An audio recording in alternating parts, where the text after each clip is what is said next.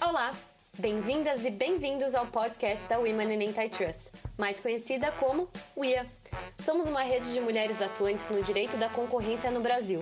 Com origens e atividades diversas, formamos uma rede feminina que promove a divulgação do direito antitruste e que busca o fortalecimento das mulheres no setor privado, público e na academia. A cada duas semanas, traremos uma nova especialista para conversar sobre um assunto atual da área. Este ano, além de contarmos com nomes brilhantes da comunidade antitruste nacional, também passaremos a entrevistar convidadas internacionais. Passe um café e venha com a gente!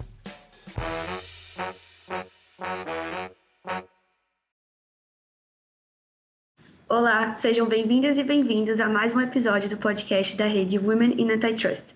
Eu sou a Luísa Nóbrega e hoje apresentarei o episódio juntamente com a Ana Beatriz Andrade para tratarmos da análise de eficiência e rivalidade de atos de concentração. Olá, pessoal! Nesse episódio receberemos a Ana Olímpia, Project Manager na área de defesa da concorrência na LCA Consultoria. A Ana é graduada e mestre em Economia pela Faculdade de Economia, Administração, Contabilidade e Atuária da Universidade de São Paulo e possui uma vasta experiência no setor público e privado. Para além de seus nove anos de experiência na LCA Consultores, a Ana foi assessora econômica na Secretaria da Fazenda e Desenvolvimento Econômico da Prefeitura de São Paulo e no gabinete da Prefeitura. Seja muito bem-vinda, Ana. É um super prazer te ter aqui. Oi, Bia, oi, Luísa. Muito feliz de estar aqui também. Uma grande honra, né? É, acompanho o podcast do IA, gosto muito e estou muito feliz de, de estar conversando, enfim, conversar com vocês aqui hoje. A gente que agradece, Ana.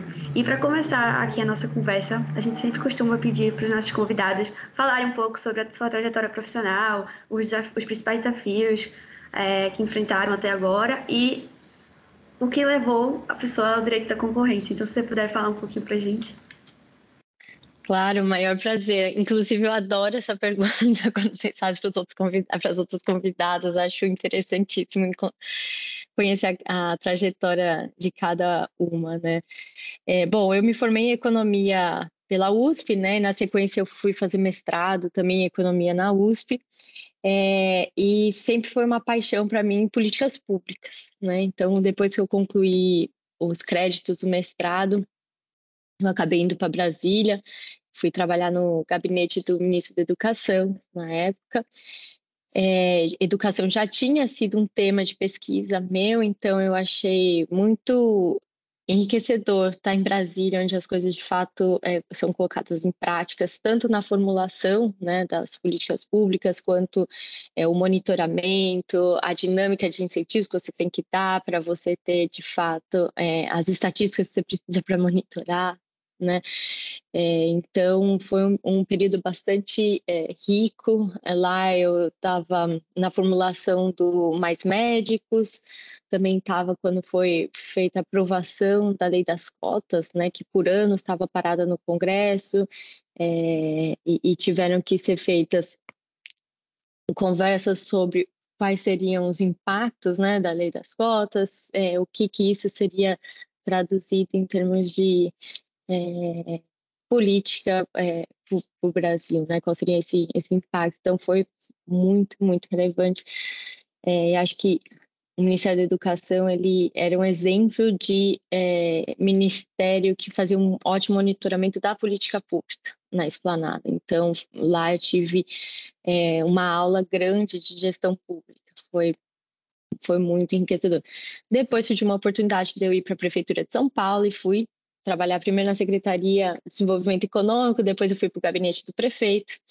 É, e lá tive a experiência de tá na ponta, né? Porque não, quando você está em Brasília, você faz mais uma política de transferência de, de recursos para determinadas políticas públicas, mas você não enxerga o resultado do teu trabalho, né?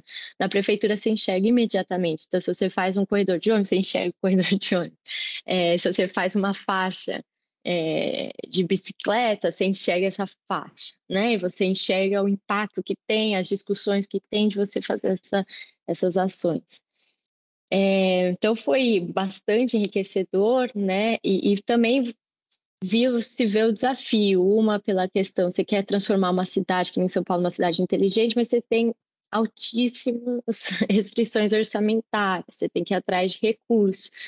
É, você tem que ser criativo até dentro dos recursos que você tem dentro da prefeitura. Então, faixa de pedestre é ou não é uma política ambiental? Né? É, são questões que não eram óbvias e que te, você precisa ali de, um, de uma certa é, o uso de abrir a tua cabeça, de expandir os teus horizontes para você conseguir é, buscar alternativas de financiamento. Surgiu a oportunidade, em seguida de eu ir para a LCA. A LCA sempre foi uma grande referência né, para mim, eu acho que para todo mundo que passa pela, pela economia. É, e eu fui trabalhar com políticas públicas, né, e foi lá que eu conheci a, a, assim, mais a fundo a área de concorrencial. Eu tinha como primeira lembrança da área de concorrencial, no meu primeiro ano de faculdade, quando a Farina foi fazer uma palestra na Fé, ela na época era presidente do CAD, então eu já tinha essa referência né, lá atrás, mas, é, mas conhecer a prática da área concorrencial foi na LCA.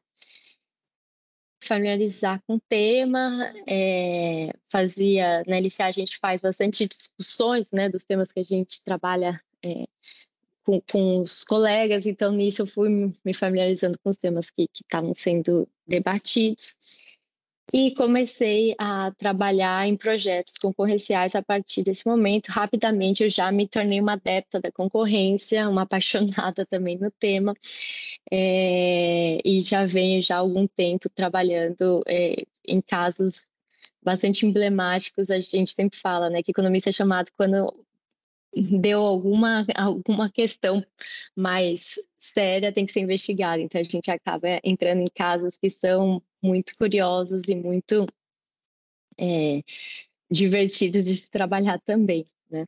É, e uma coisa que eu acho que seria, que, que, que nessa reflexão sobre minha trajetória, né, eu fiquei pensando, é que, no fundo, no fundo, você tem a tua ferramenta já desenvolvida, né? Ferramenta de trabalho, de análise desenvolvida, porque no fim a ferramenta que você faz políticas públicas também é a ferramenta que você analisa é, concorrência, que também vai ser a ferramenta que você, por exemplo, pode fazer análise de mercado, de inteligência de mercado, né?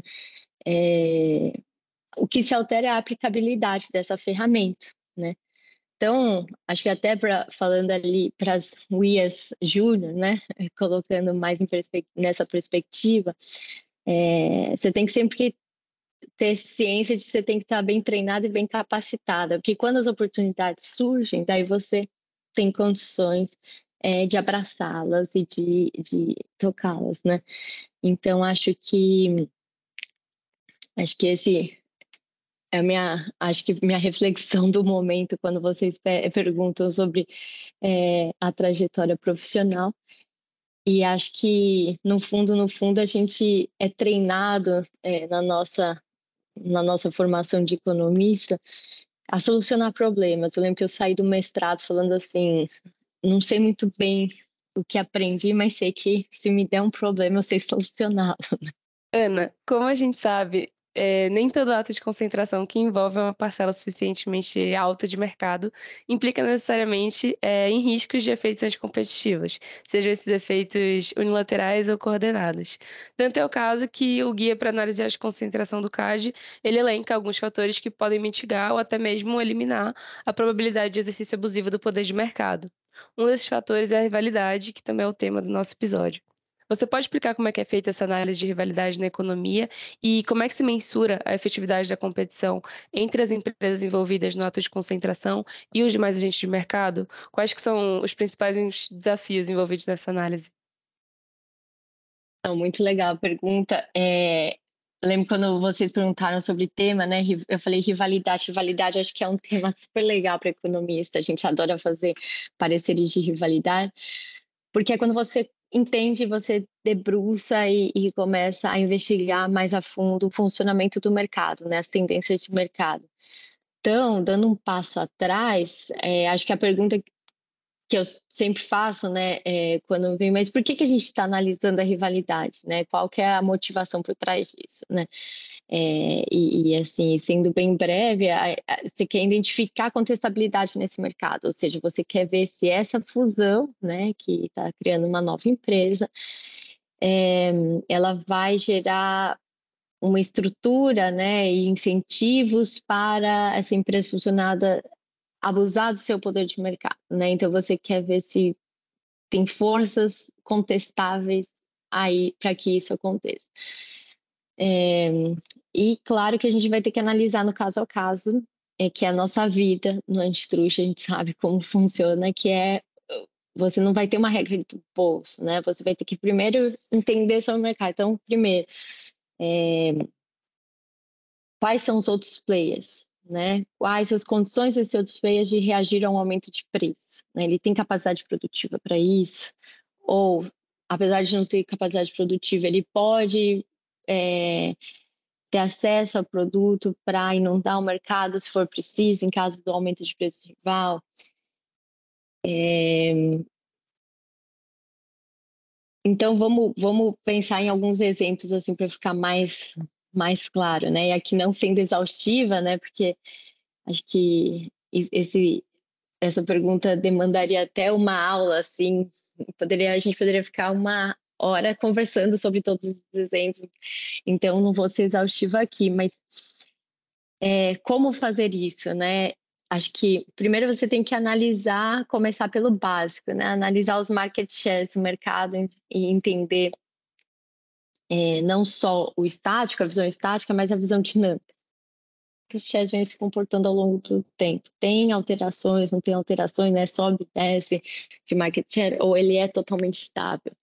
Outra pergunta, o tamanho do mercado, ele tem crescido nos últimos anos ou não? Ele, ele já é um mercado mais maduro, tem se mantido é, estável ao longo do tempo.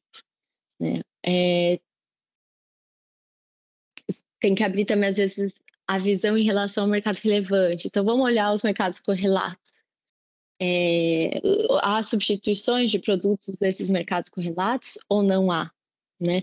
Então, às vezes, você consegue estimar, por exemplo, elasticidade cruzada, identificar se de fato esses outros produtos eles teriam seriam substitutos ou não, né?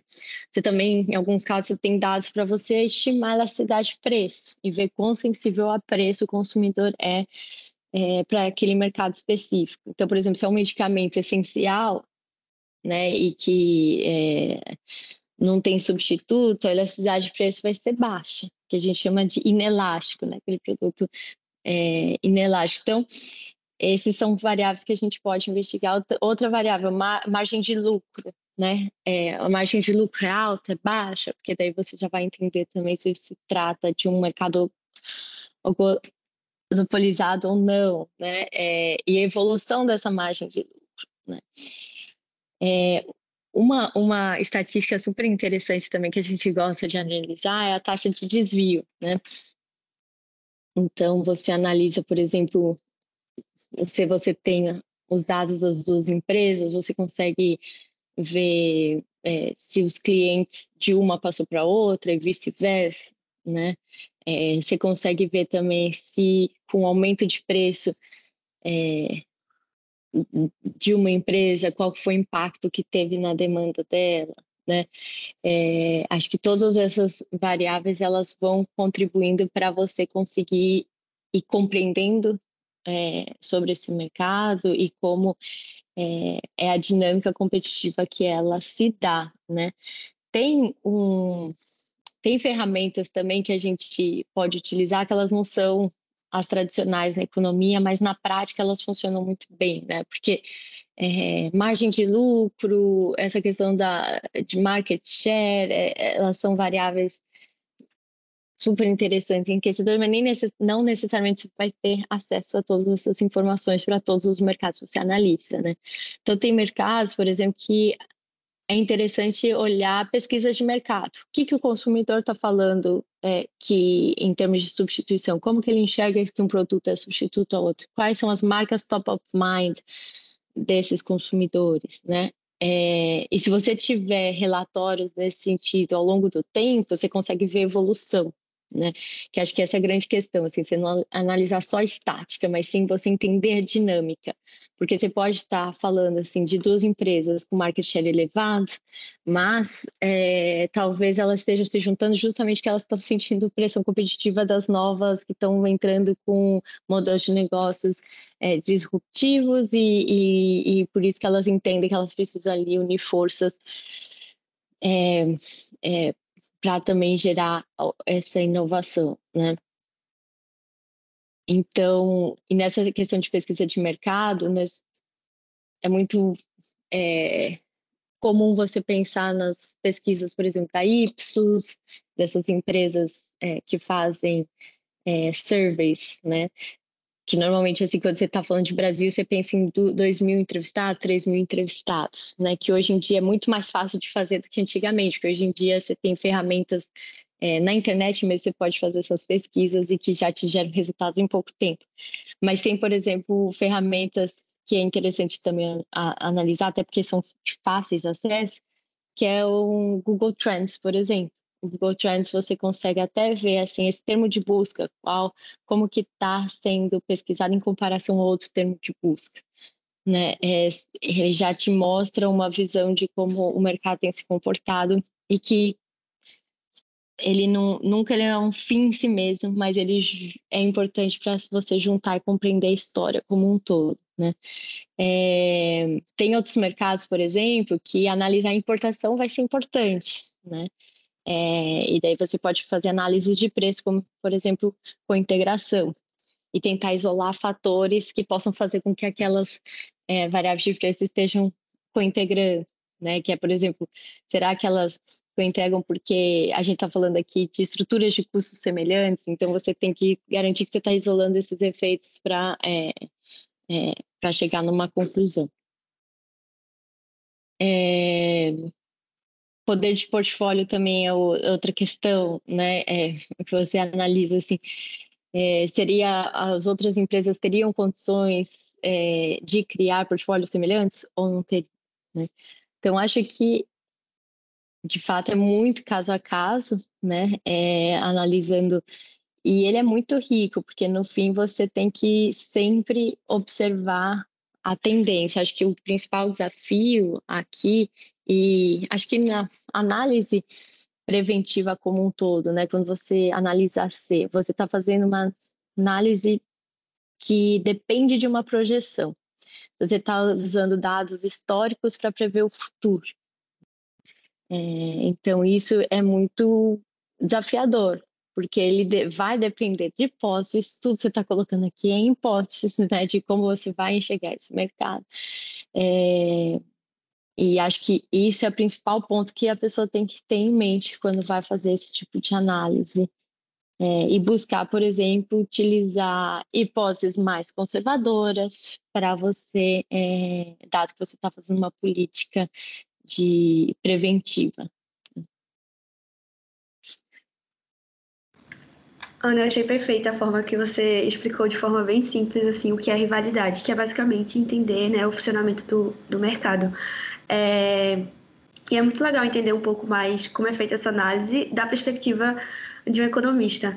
É, de fato, esse é um tema que está bastante presente no dia a dia de quem trabalha né, com o trade da concorrência, mas é sempre um desafio, né, principalmente porque as variáveis, como você falou, que influenciam essa análise podem ser bem diferentes dependendo do caso, dependendo do mercado que está sendo analisado.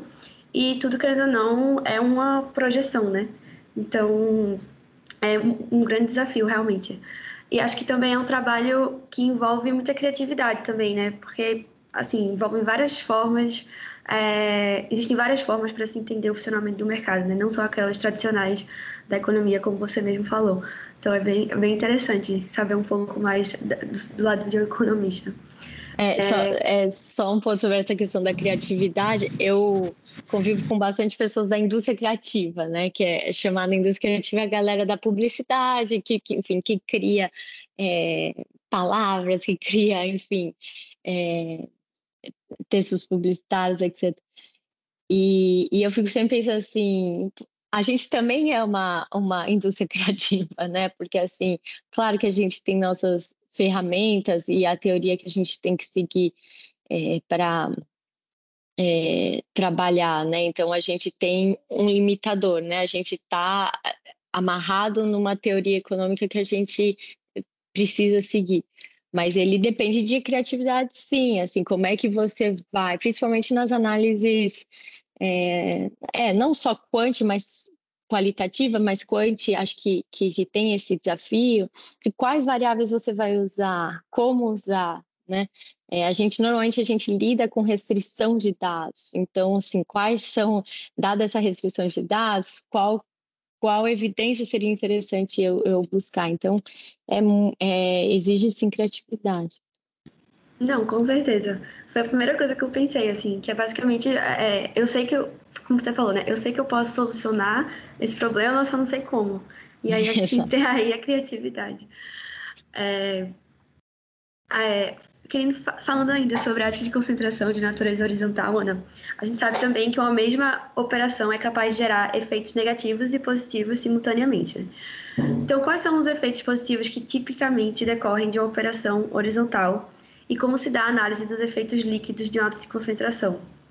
A gente queria saber também os principais métodos e instrumentos que servem de base para análise pela autoridade antitrust.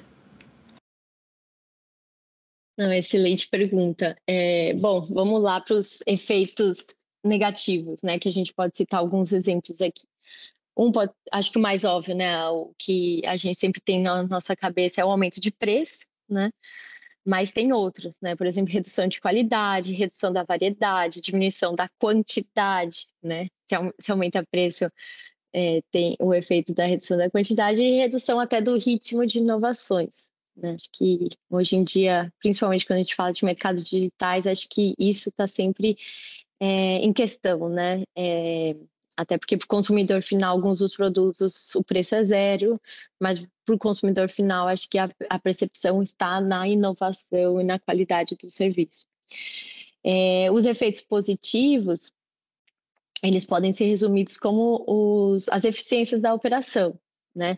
Que passa por aumento da produtividade, né? Então, você tem um, uma redução do custo marginal, que consequentemente vai gerar uma redução de preço, né? Se você reduz o custo marginal, tende a reduzir preço, e você vai ter uma melhoria da qualidade do serviço, é também outra, outro benefício, né?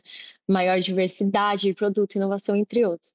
É, um ponto interessante quando a gente fala assim de eficiências e aumento da diversidade de produto é de fato real, né? Por exemplo, você pega um mercado de saúde, é, você vamos supor, fusão de dois hospitais, né, em regiões é, com escala menor. Quando você consegue ter uma escala maior, o que, que isso implica? Você consegue, às vezes, ter equipamentos que não seriam possíveis ter numa escala pequena. Então, é um efeito direto ao consumidor, é uma eficiência, né? Isso, isso é um ponto que, que fica claro quando você contextualiza, né? a análise concorrencial ela está sempre olhando o efeito líquido né, desses benefícios versus esses danos que podem ser gerados para a concorrência. É, então, você tem uma operação que você vai aumentar a concentração de mercado e ele logo tende a aumentar a probabilidade do exercício de poder de mercado, mas você tem que avaliar se essas condições elas de fato vão exercício de poder de mercado e os incentivos para o exercício desse poder de mercado. Né? É, então, tem a pergunta do formulário que é do racional econômico, ela é muito importante nesse sentido, né? Porque para além de você comprar market share, por que, que você está fazendo essa operação, né? Quais são as sinergias que você está trazendo, né? Tem que ter ganhos para além de comprar o market share. Então, acho que a, a operação ela a análise ela sempre tem que, que levar isso em perspectiva. Então, se você tem danos, se você já tem evidência que o dano é baixo, é uma operação que rapidamente vai ser resolvida, vai ser aprovada sem restrições e vida que segue. Né? Agora, se as suspeitas de que os danos podem ser mais altos, aí que é a questão aí que fica um pouco mais complicada a análise. Né? E daí vem a questão assim, por favor, façam um parecer de eficiência, né? Porque a gente precisa quantificar quanto que é essa eficiência. Porque daí você fala assim, deixa eu ver assim, se vai causar um dano, dano grande, mais eficiências, mas se as partes conseguirem mostrar que a eficiência é autossuficiente, isso pode ser um mitigador, né, é, do dano. Então, acho que quando parte para isso, não tem uma, também não tem uma fórmula mágica, não tem assim, um mais um é dois, não existe isso. Mas existem métodos para você pelo menos ter um cheiro, vamos dizer assim, né? Tem outros, se utiliza bastante, por exemplo, métodos é, como o PP, que é o Upward Pricing Pressure, né? Que você vai estimar a probabilidade dessa empresa aumentar preço em mercados em que há diferenciação de produtos. É, nessas análises, você consegue, por exemplo, até colocar um fator de eficiências. Então, você consegue é, controlar pelas eficiências da, operação. Ele é útil, né? São, são instrumentos úteis para serem utilizados, mas ele vai te dar mais uma visibilidade da complexidade do caso né? Então ele vai te indicar é, aqui existe uma pressão uma pressão para aumento de preço, né? Mas ele não é um fim em si mesmo, não é uma, uma um exercício quantitativo que você pode abraçar, colocar de braço do braço e falar tem uma conclusão sobre esse caso. Não é assim, né? Porque você está fazendo uma análise estática. É, porque você pensar, se uma, uma empresa aumenta preço, as outras vão reagir. Qual que é o resultado final da reação das outras empresas? Essa análise não é feita numa análise estática, né? Você tem que, acho que ela serve como um parâmetro para você ver qual é o grau de preocupação daquela operação. Mas ela não pode ser um fim em si mesmo, né? É, e por isso você tem que observar outras, fazer outras análises. Por exemplo, análises se você tiver acesso a toda a base eh, de dados de preços da empresa é, e vendas, você consegue avaliar assim, essa empresa, ela aumentou o preço, qual foi o impacto nas vendas? Ou o comparativo entre as vendas de uma empresa e de outra. Então, você tem a base de clientes de uma empresa, a base de clientes da, da a empresa que, A que vai comprar a empresa B, né? Quantos produtos da A passou para B, quantos do B passou para A, a partir de mudanças de preço. Esses também são indicativos que às vezes podem ser até mais úteis do que uma análise de simulação, né? É, você vai ter compreensão, por exemplo, se a gente está falando aqui de uma fusão de empresas que têm é, características próximas, né, semelhantes, ou empresas que são é, mais complementares umas às outras. Né? Então, no fim, todos esses parâmetros é, e esses exercícios podem ser utilizados para você ter, vamos dizer, um cheiro né, sobre a grandeza do dano, mas ele, é, de novo, não vai ser um fim em si mesmo, né? Então você precisa realmente é, compreender. Na prática, eu acho que o que acaba acontecendo é que é, se tem um risco, sim, de dano elevado, é, as eficiências vêm como mitigadores, mas não resolvendo o caso. Né? Ele mitiga o remédio, né? mas ele não resolve o caso. Então, é, usualmente, assim, se existe um dano colocado é, em perspectiva e se a análise de rivalidade não se mostrou suficiente, então é discutido o remédio. E daí a proporcionalidade do remédio vai depender da, do tamanho do dano que a autoridade está enxergando, avisa o tamanho da eficiência que, ela, que essa operação possa gerar. Ana, e a gente queria saber agora também, é a mesma coisa quando a gente está falando de atos de concentração de natureza vertical? Então, Quais são, quais são os efeitos positivos que tipicamente decorrem dessas operações verticais, assim? A análise econômica dos efeitos líquidos, ela é diferente da horizontal ou, ou segue uma mesma linha de raciocínio? Como que é realizada a análise dos incentivos e da possibilidade de fechamento de mercado nesse caso? Essa pergunta é bem legal, até porque a gente no meio da discussão do guia é, vertical, né, de funções verticais no CAD, abriu para consulta pública, então acho que é a, é, é a vez dos verticais, assim, né? E é interessante até dar essa perspectiva, né, sobre por que estamos aqui, né? Porque estamos discutindo fusões verticais. É, vamos falar primeiro dos benefícios, então, né? Quando você tem uma fusão vertical, né? Acho que o, o principal benefício que as pessoas têm em mente é a eliminação da dupla margem, né? Você tem duas empresas, uma de um elo, outra, de um elo da cadeia, outra de outro elo da cadeia, é, para você passar o produto de uma para outra, você tem uma margem ali implícita, e depois você passar para o produto, para o consumidor final, você tem a margem do outro elo. Né? É, então você faz essa eliminação da dupla margem na veia, porque você acaba juntando as, é, as empresas né, de um elo e de outro. Né? Então, esse, esse é o caso mais claro, mais óbvio, né? Mas tem outros, né? É, economias de escopo, redução de assimetria de informação, redução de custos de transação. Esses outros, ele acabam sendo mais difíceis de ser quantificados, né? A eliminação da dupla margem é mais direta, não tem muito questionamento. é um dado um, um pouco é, claro e direto, né? É, mas a, a a fusão vertical ela pode gerar riscos, por exemplo, de fechamento de mercado. Né? Então, você comprou o teu fornecedor de insumos, se você é uma empresa com uma participação muito grande é, no elo downstream, né? você acaba, você, você pode, e, e, a, e a vamos supor, a empresa que você comprou de insumos, ela é importante para o abastecimento de toda a cadeia, você pode, até os rivais, você pode é, fazer práticas de fechamento de mercado, impedindo que, que aquelas empresas adquiram o insumo é, do elo anterior, né? Também pode acontecer aumento de custos de rivais, é, outra, acesso a informações concorrencialmente sensíveis, né? O que, o que por muito tempo se prevaleceu na doutrina antitruste, até uma visão da, da escola de Chicago, é que os efeitos pró-competitivos eles iriam sobressair aos, aos danos, né?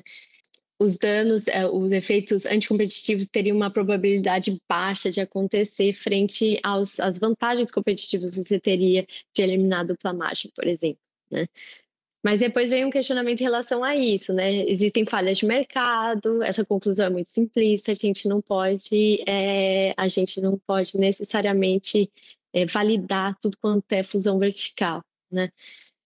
E até começaram a ter questionamentos do tipo, a eliminação da dupla margem precisa acontecer via uma fusão, não dá para acontecer via contrato, né? É, então, todos esses questionamentos passaram a ser questionados. Acho que no período mais recente, acho que levantou, que levantou né, esse debate mais recentemente das, dos verticais foi o caso AT&T, né, que aconteceu no mundo todo. No Brasil, a gente também tem é, decisão sobre o caso.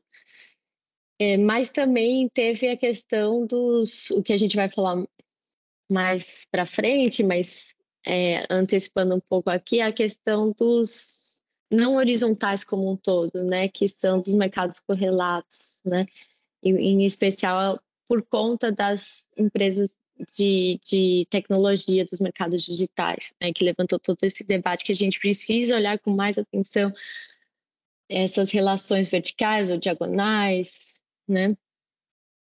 É, então, quando vai fazer uma análise desse tipo, é, ela de fato passa por outros questionamentos, né? Porque você primeiro precisa identificar qual o mecanismo gerador do, do, desses efeitos competitivos, né? Se a gente está falando de fechamento de mercado, a gente está falando de, de, aumento de custo de rivais, ou informações com risco incentivos, então qual que é esse mecanismo? Porque daí a gente vai avaliar para esses mecanismos quais são as condições resultantes dessa operação. Então, quando a gente fala de fechamento de mercado, a gente fala assim, mas existem outras, existem alternativas para o fornecimento daquele insumo, e você vai olhar também para a estrutura de incentivos daquela empresa. Se aquela empresa tem incentivos de, de, de adotar uma prática anticompetitiva ou não, é que no limite isso quer dizer, ela vai ter lucro com essa prática ou não vai ter lucro com essa prática? Porque se ela não for ter lucro com essa prática, então não faz nem sentido a gente falar dela, né?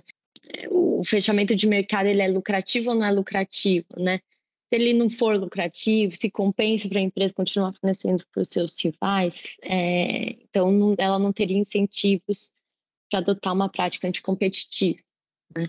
Então, acho que, é, resumindo, a análise de fusões verticais é, é, é bem ligado com quase assim é acho que ela se assemelha muito com uma análise de prática anticompetitiva mas de uma maneira preventiva né? Você analisa antes as condições depois os incentivos os potenciais efeitos que seriam gerados também.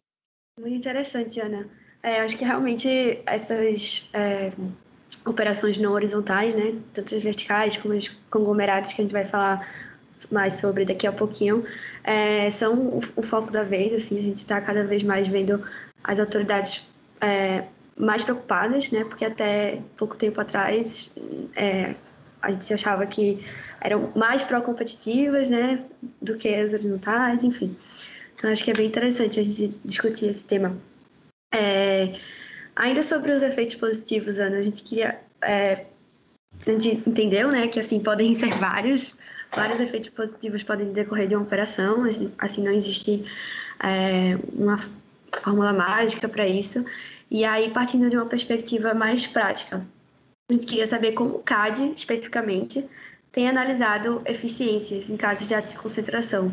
É, o que os precedentes recentes da autarquia né, podem nos ensinar sobre o tema. Essa pergunta é muito boa, porque é, a gente até fez, eu, Raíssa e a Verônica Lameira fizemos um texto, um artigo para o livro do IA sobre esse tema, né? A gente pegou quatro casos recentes do CAD, analisou eficiência e eficiência, assim, né? É ponto a ponto da análise de eficiência, como que o CAD avaliou a análise que as partes é, trouxeram. É, e, e, daí a gente chegou a uma, a uma conclusão e uma reflexão sobre esse assunto, né? Mas antes de, de entrar nesse detalhamento, acho que é importante sempre lembrar que quando você vai fazer análise de eficiência, você precisa ter três características em mente, né? É, você tem que provar para a autoridade que aquela eficiência não é especulativa. Então, você não está, é, não só a eficiência em si, né? É, por exemplo, o aumento daquela máquina do mercado da, dos hospitais, né? Ela é real, né? Você tem que mostrar, olha, é, para sim, para eu ter aquela máquina, eu preciso de uma escala desse tamanho, porque senão ela não se prova lucrativa, tarará. É, então você precisa provar que aquilo faz sentido, né? É, ela tem que ser específica da operação, esse é um outro elemento extremamente importante. Então, quando fazem o questionamento hum, é, sobre fusões verticais, sobre eliminação da dupla margem, se ela não pode ser é, feita por contrato, né? É, ela está é uma crítica na veia da é, resultado de eficiência, porque, poxa, se ela não é específica da operação, então você nem considera essa eficiência sendo que essa é a principal eficiência de uma fusão vertical. É, então, claro que essa crítica que, que é feita é muito questionável, até porque como é que é, é, porque via contrato é, você é muito difícil de você praticar essa eliminação da dupla margem. Né? E por fim o repasse ao consumidor final. Isso também é extremamente importante. Você tem que provar que aquela eficiência ela vai ter um impacto diretamente no custo marginal, logo ela vai ter impacto no preço, né, do consumidor final. Então, todas essas, essas três questões, elas têm que estar muito bem é, detalhadas e muito bem justificadas para a autoridade aceitar aquela eficiência específica, né. É, quando você pega um caso concreto, você tem que a gente vai ver assim, por exemplo, se tem ganho de escala, né? Quais são os impactos referentes a ganhos é, de escala? E, e, o que a autoridade, o que a gente percebeu no caso a caso, analisando aquelas, esses quatro casos concretos, é que a autoridade, ela de fato exige um detalhamento extremamente é, aprofundado, muito detalhado. É, senão ela vai falar que se enquadra num critério não especulativo. Né? É, então, quanto mais granular, mais detalhada é aquela eficiência, maiores as chances da autoridade é, validá-la. O que, na prática, não necessariamente é possível ser feito. Né? Quando você pega uma operação é, enorme, é, por exemplo, para dar um caso concreto, Unidas e Localiza, né? Você vai falar sobre a malha logística, é, você consegue dar parâmetros é, de, de toda eficiência gerada por você ter uma eficiência da malha logística, mas você não consegue, por exemplo, detalhar é, todos os processos e os caminhos para aquela eficiência ser, ser alcançada. Então, você tem um, um, um, nível de granularidade que você consegue chegar, até porque as partes elas estão em processo de eh, fusão, né? É, já tem consultoria estratégica sendo contratada para analisar as sinergias, e daí você consegue eh, ter o clean team para você analisar esses dados de uma maneira é, viável, mas ainda está num processo muito incipiente da operação, né? Ainda não, não, tem, você não tem conhecimento de todos os detalhes é, daqueles dados, nem tempo suficiente para fazer essa análise, ainda que tivesse o dado, né? Então, é, esse, esse, esse é um critério que, a depender do, do, do nível de exigência da autoridade, ela ela se torna quase que impossível de você você conseguir é, é, dizer que ela não é especulativa. E nesse sentido, vem um artigo interessante da Kristen Wilson, que é uma ex-FTC, ex-conselheira do FTC, que ela fala que isso ocorre nos Estados Unidos também, né? Então não é uma prática que a gente é, pode falar que é só da autoridade brasileira, a autoridade americana também é, aparentemente tem esse nível de uma exigência alta em relação às análises de eficiência nos Estados Unidos também. E o que ela pondera é que a mesma exigência não é dada em análise de dano, que é a própria análise que a autoridade faz. Porque ela também pode ser ligada a ser especulativa, porque a gente está falando de novo de projeção. Então, quando você faz eficiência, você faz uma análise de eficiência, você tem que ter parâmetros, é, hipóteses, né, que você faz em relação àquela projeção. É, e isso acontece não só com a projeção de eficiência, mas também com a projeção de dano. E dela fala assim que existe uma assimetria das autoridades antitruste em relação à análise de dano e análise de eficiência. Então, o crivo da análise de eficiência é colocado muito alto, enquanto a análise de dano não necessariamente é, é, é, é tão rígida assim, né? E até um exemplo interessante é sobre o próprio indicador de market share, né? Porque o, o indicador de market share é a base da análise concorrencial, né? É o threshold dos 20%, né? Acima de 20% você analisa com mais profundidade, abaixo de 20% você não analisa. É, e a gente pode considerar que até esse indicador ele é simplista. Tem uma hipótese ali considerada que a gente não fala muito, mas existe essa hipótese, né? Porque é, a hipótese é que é, de novo, parece até que é repetitivo, mas acho que, que ilustra bem todas essas análises. Ela é estática, né? Então, se você está olhando o share de uma, da empresa A, que compra a empresa B, você soma né, o share da A com a B, você chega no resultado do, do market share conjunto, você está falando assim que depois da fusão não vai ter nenhum consumidor que vai deixar de querer a A, B e vai para C, né? Ou vai para D. Você fala assim, não, todos os consumidores vão para essa mesma empresa. E não necessariamente isso acontece, né? É, então, essa hipótese que está que tá implícito quando você soma o share do A com o share de B, não é colocado em questionamento. É uma, até uma defesa assim que a gente que elabora muitos pareceres de eficiência a gente faz, que todas as hipóteses que a gente levanta, elas acabam sendo muito conservadoras. Então a gente a gente entende é uma política pública de prevenção. Então, nosso trabalho ela é, sim, preventivo, né, para evitar é, danos concorrenciais no futuro, e por isso mesmo a gente trabalha com hipóteses conservadoras, né? Então, esse conservadorismo, ele nos assegura de que a gente, se estamos errando, estamos errando para baixo, né? É, então, assim, o, trabalho do economista, assim, o dia a dia do economista, seja o, o da macroeconomia, seja o cara que está é, ajudando o pessoal de inteligência de mercado a chegar numa projeção das vendas futuras é, do mercado de sabonete, né?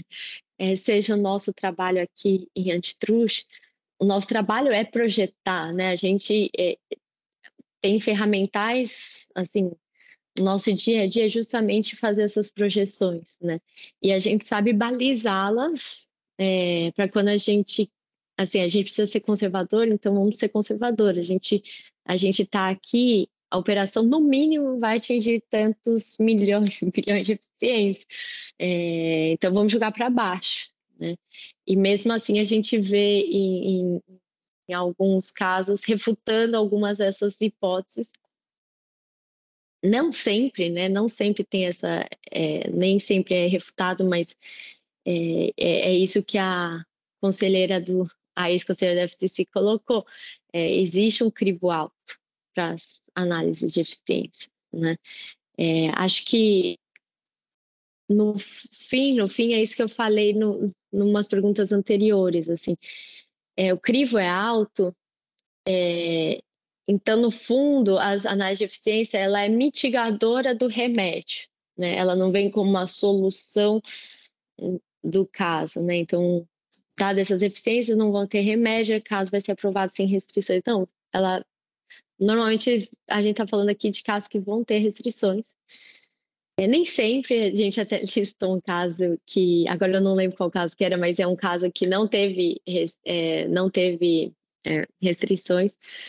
Então, não necessariamente, mas é, normalmente ele, o caso ele não ganhou, ele não saiu sem restrições por conta do análise de eficiência, sem restrições por conta da análise de né? Entendeu-se que aquele caso ele tinha uma contestabilidade, assim. Então, acho que esse é o, o resumo da, da ópera aqui. É, não, Ana, achei muito legal isso que você falou, né? Porque volta e meia a gente vai falando de parecer, parece que é um exercício de futurologia. Então, faz sentido isso da necessidade de você atribuir, né? Quanto mais certeza ao, ao trabalho, né? É, realmente, eu acho que faz sentido a autoridade cobrar, mas o que você falou também com relação à simetria, achei muito legal. Eu, pessoalmente, nunca parei para pensar o porquê dos 20%. Tava escrito, assumi a informação e beleza, segue a vida. Mas é, é muito posso legal. falar, aí posso só fazer um adendo a isso que foge um pouco aqui, mas é algo que também é uma reflexão que eu faço sempre e que acho que até gostaria de me aprofundar um pouco mais nessa reflexão. É, os 20%, é, enfim, é um parâmetro, né? Um parâmetro que, que, que a gente importou eu entendo, né? Não tenho, é, não tenho certeza disso, mas eu entendo que a gente importou de outras jurisdições, né? E normalmente jurisdições com uma economia desenvolvida, né? É, para alguns mercados ela faz total sentido, para outros mercados, será que ela faz mesmo sentido, né? Que é a questão assim, é, tem mercados que ela depende de uma alta escala, né? Pegar um exemplo muito claro para todo mundo é o mercado de aviação, né? Mercado de aviação, a gente sabe, a economia brasileira é uma economia que ela é pequena, né? ela não é uma economia, assim, é uma economia grande, mas assim, para o mercado de aviação, por exemplo, é uma economia pequena. A gente não comporta um grande número de empresas, né? Então, se a gente faz esse crivo do 20%, será que seria o crivo correto para esse tipo de indústria, né? É, então, acho que, que isso também é uma reflexão que eu fico pensando bastante, assim, né? Dependendo do, da escala que cada mercado tem, exige, e diante do mercado brasileiro também, que a gente tem uma economia que é pouco, né, que é menos desenvolvida do que outras, se ela faria sentido também se aplicada aqui.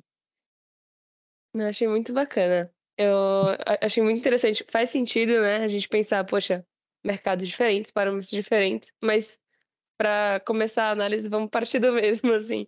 Tem uma questão que, é que você falou, acho que de celeridade processual também envolvida, mas é. acho que essas reflexões são, são sempre muito positivas, né? Pra gente é, até pensar em parâmetros futuros.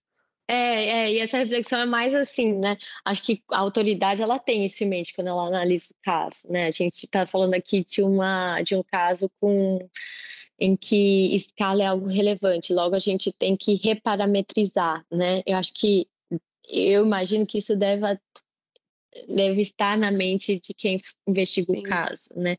Mas eu, eu penso assim mais nessas discussões, né? Isso é pouco evidenciado, é pouco, enfim, colocado em questão. Né? Sim. Aí, Ana, agora vou até complicar um pouquinho mais a discussão.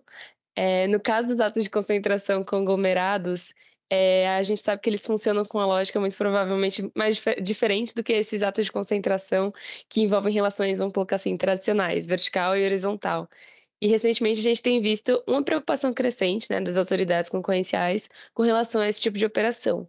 Você pode explicar um pouquinho sobre as particularidades de concentração conglomerados e como é que a economia enxerga os efeitos dessas operações? Então, na sua opinião, deve ser feito esse sopesamento entre eficiência e efeitos anticompetitivos nessas análises concorrenciais? É, eu, eu, eu entendo que sim, que você precisa sim continuar fazendo esse padrão de análise. Eu acho que assim, hoje os guias eles têm sido chamados de guias não, não horizontais, né? O análise horizontal, você elimina um player do mercado, né? Então, se tem quatro, vai para três, tem três, vai para dois, e né? assim. No caso de verticais ou conglomerados, o... você não elimina player nenhum, né? É, mas você cria um conglomerado, né? Você cria uma estrutura verticalizada, né? Então, em termos analíticos, análise de conglomerados, de, de empresas que envolvem produtos complementares, eles são análogos à análise de fusões verticais, né? É, com a diferença do que você está enxergando como efeito anticompetitivo, potencial efeito anticompetitivo, né? Mas as ferramentas são as mesmas, né? As preocupações concorrenciais são semelhantes. É, então a gente tá, é, a gente tem que olhar de novo as condições de mercado que, que isso vai gerar, né? Que essa fusão vai gerar, é, os incentivos que essa empresa vai ter para aplicar uma conduta anticompetitiva. Então todo esse trabalho da, do vertical, toda essa análise do vertical, ela, ela é aplicada na análise de produtos complementares, fusões de produtos complementares conglomerados, né? E é por isso que esses guias acabaram é, é, mudando o rótulo, né? Antes o rótulo era vertical, agora é não horizontal, né? E tem, é, acho que no que americano que entrou, né? Foi para o ar e depois saiu do ar, mas a gente teve acesso a ele, pôde analisá-lo. Ele traz como novidade justamente é, análise de, de fusões conglomerados, né, dos conglomerados. Então, de fato, é uma novidade, mas em termos analíticos, ele segue todo esse padrão da análise de fusões verticais, né? E aqui colocando alguns exemplos de, de condutas que você vai ter que investigar, né? É, um aumento de preço, por exemplo, de, de compras que não são é, de um pacote, né? Então, você, essas empresas compram normalmente assim, você está comprando pacote de produtos ou de serviços, né? É, há um incentivo para você comprar o pacote. Então, a análise vai ser assim: será que se você quiser comprar separadamente, tem um aumento de preço, né? Então, você incentiva o consumidor a comprar aquele pacote, né? A venda casada. Esse, esse é um, um exemplo. O outro exemplo é, é, recusar mesmo a venda de produtos separadamente, né?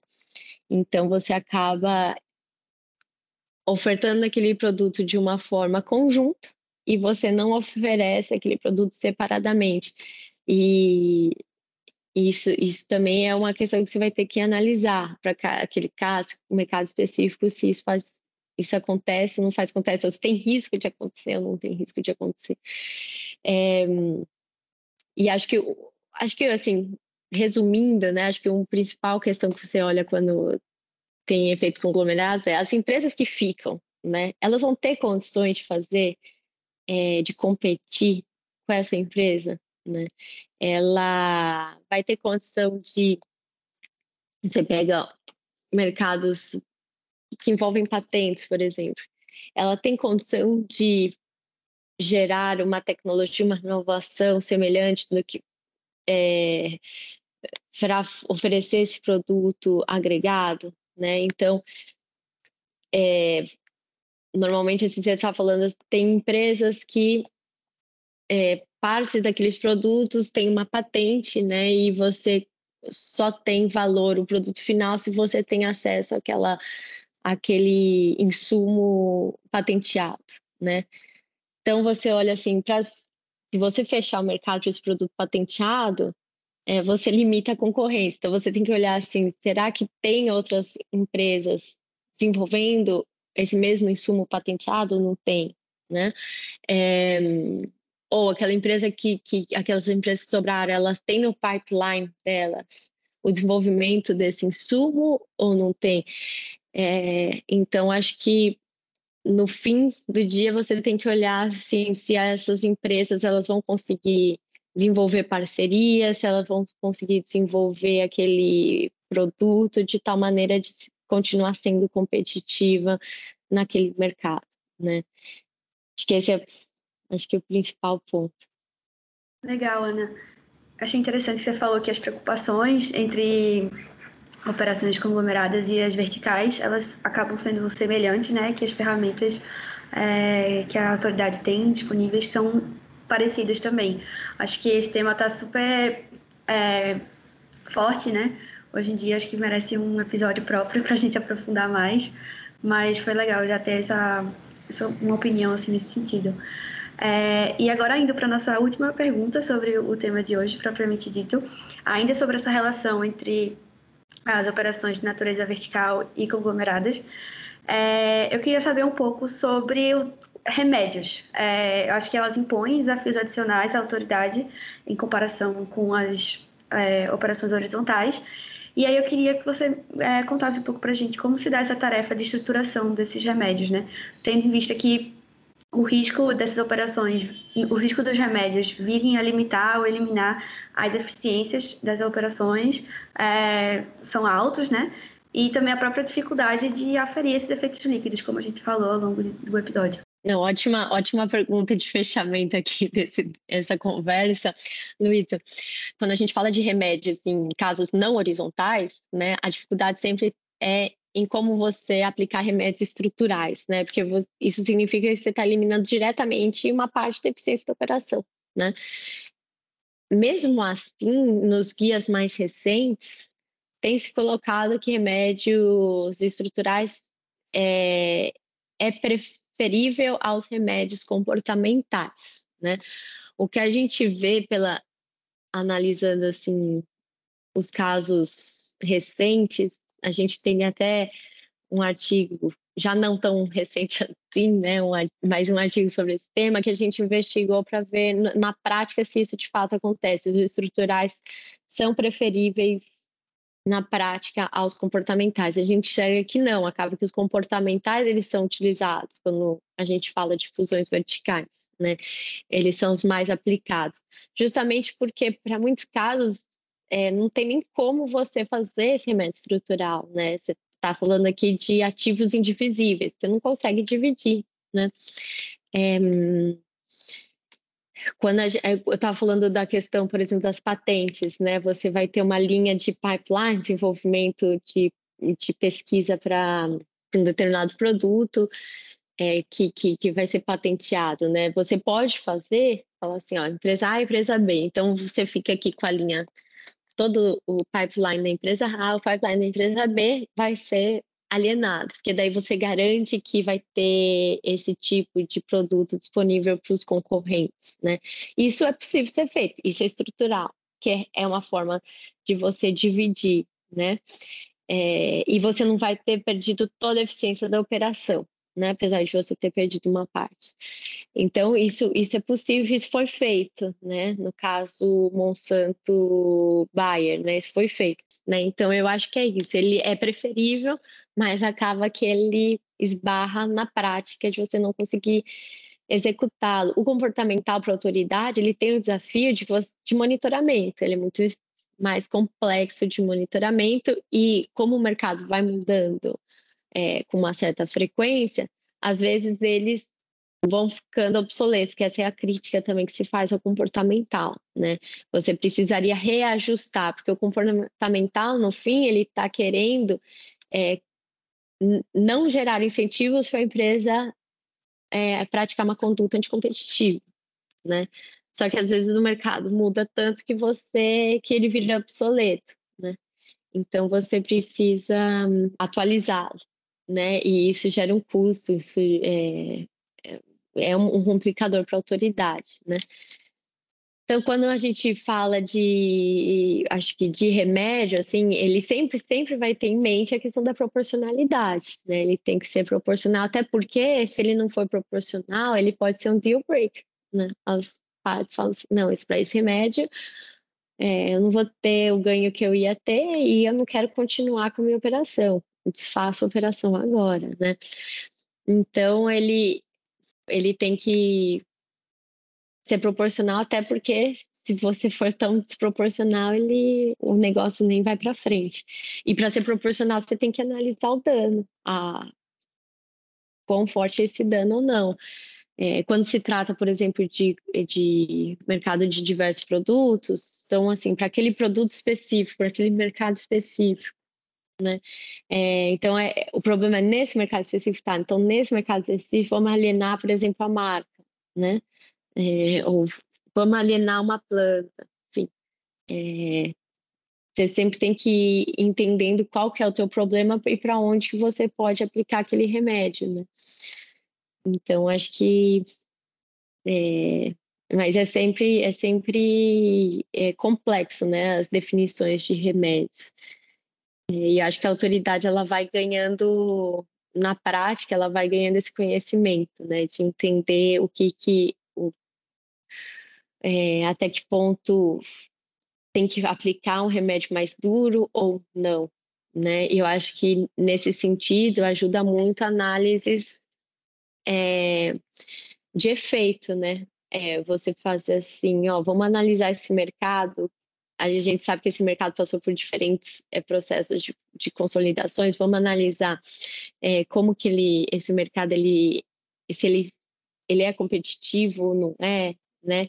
E análises desse efeito vai te permitir você adequar e calibrar melhor a tua aplicação da política pública que você tem em mãos, né? Então, essa avaliação da política pública é importante até para você refletir sobre esses parâmetros que você está sendo usado, que é isso, é, é, como eu falei desde o início, né? Não é nada é regra do bolso, né? Ele, você vai, vai tendo parâmetros, vai construindo parâmetros e vai definindo, mas revisando e avaliando a tua a aplicação da política pública vai, vai te orientar sobre os próximos passos, se você tem que ser um pouco mais rígido ou não. Eu acho que a gente está hoje no momento de debate internacional sobre isso, né?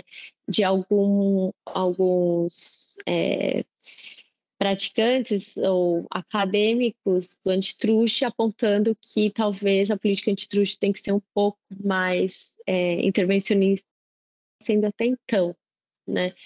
E existem questionamentos sobre isso, é, existem pessoas colocando, mas espera aí, é, você está falando isso a, a troco de quê? Qual é a evidência que você tem em relação a isso?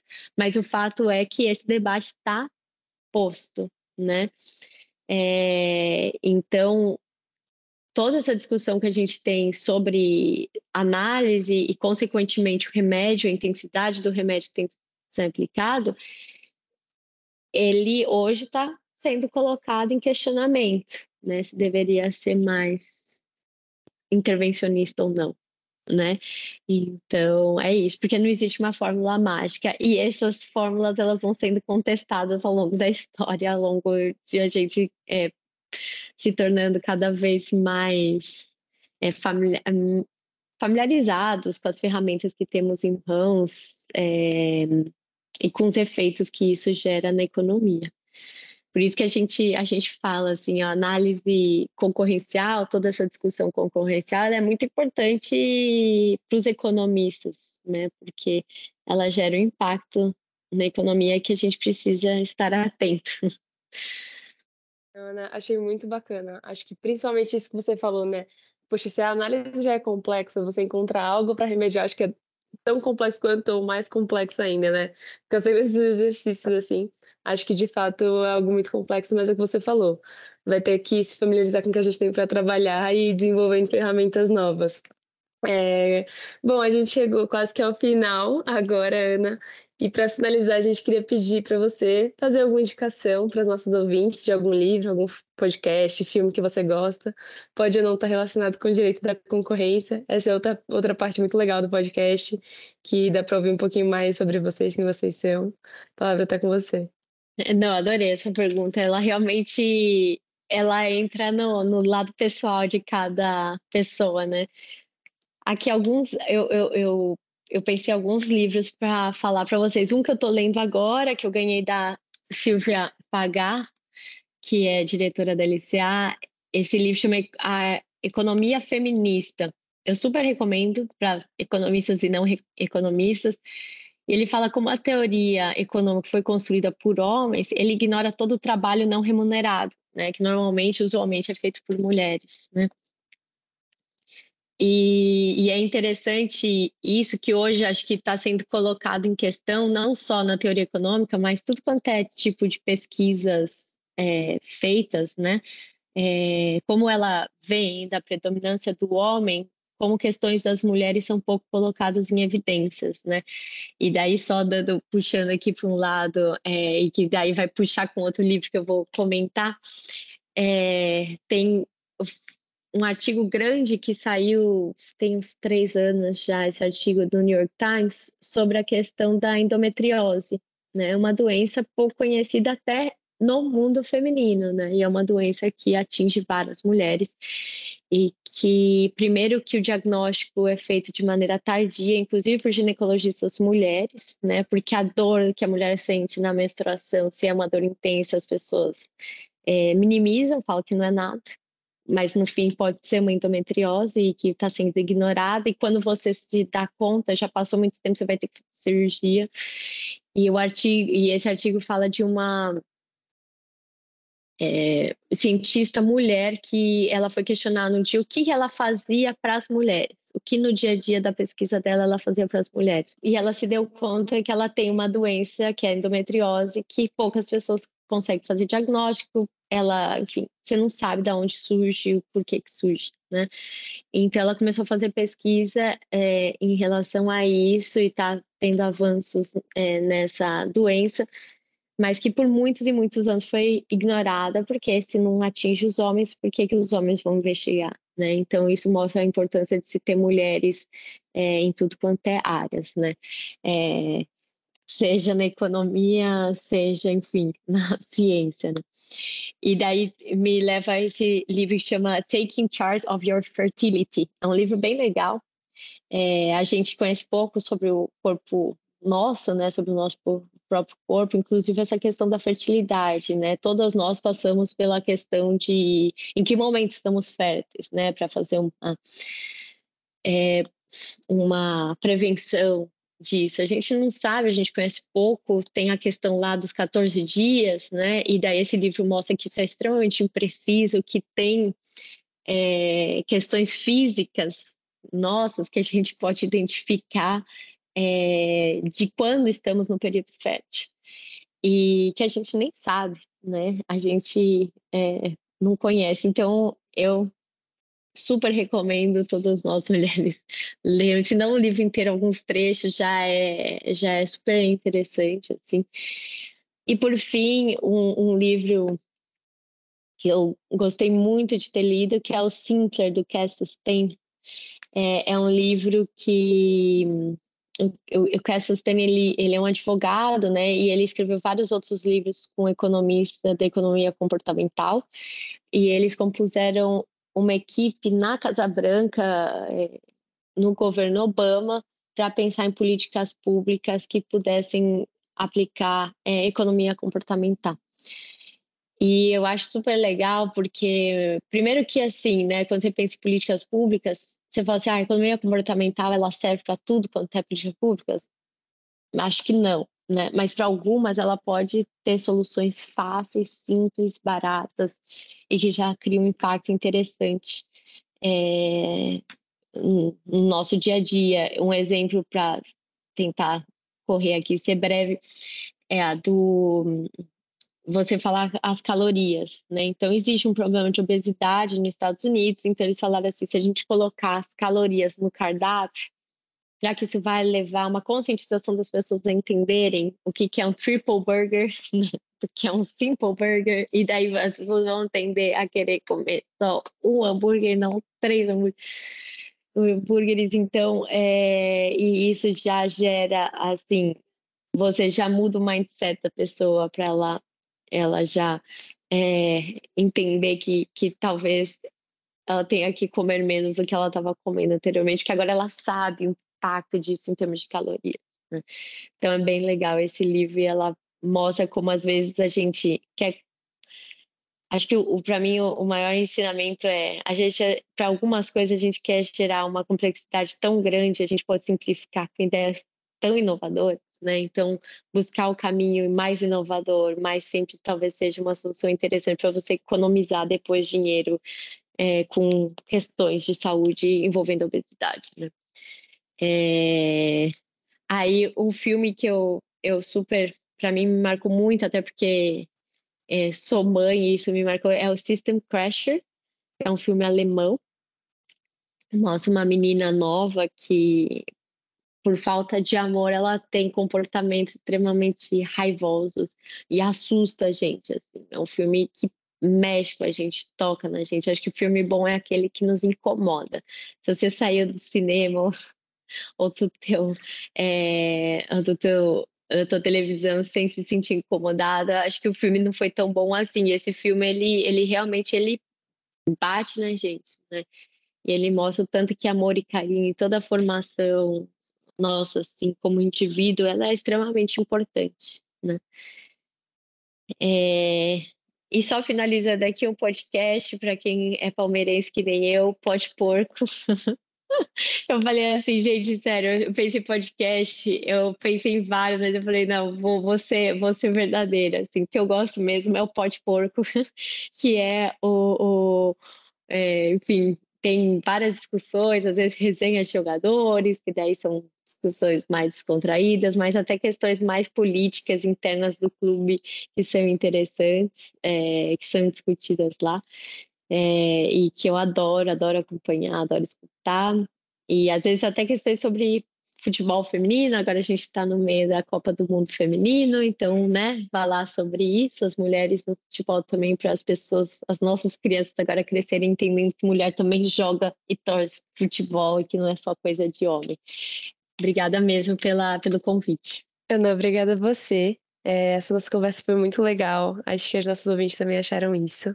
Então, muito obrigada a você, muito obrigada a Luísa. E até o próximo episódio, pessoal. Tchau, tchau. Este foi mais um episódio do podcast UIA. Agradecemos as entrevistadas, a Rede UIA e a todos que nos acompanham. Este podcast é apresentado por Ana Beatriz Andrade, Ellen Deuter, Luísa Nóbrega, Maria Carolina de Sá, Noemi Collin e Talita Novo. E conta com o apoio técnico de Amanda Taide, Priscila Brolio, Camila Rocha, Guilherme Gonçalves, Maíra Rodrigues e Renata Gonzalez.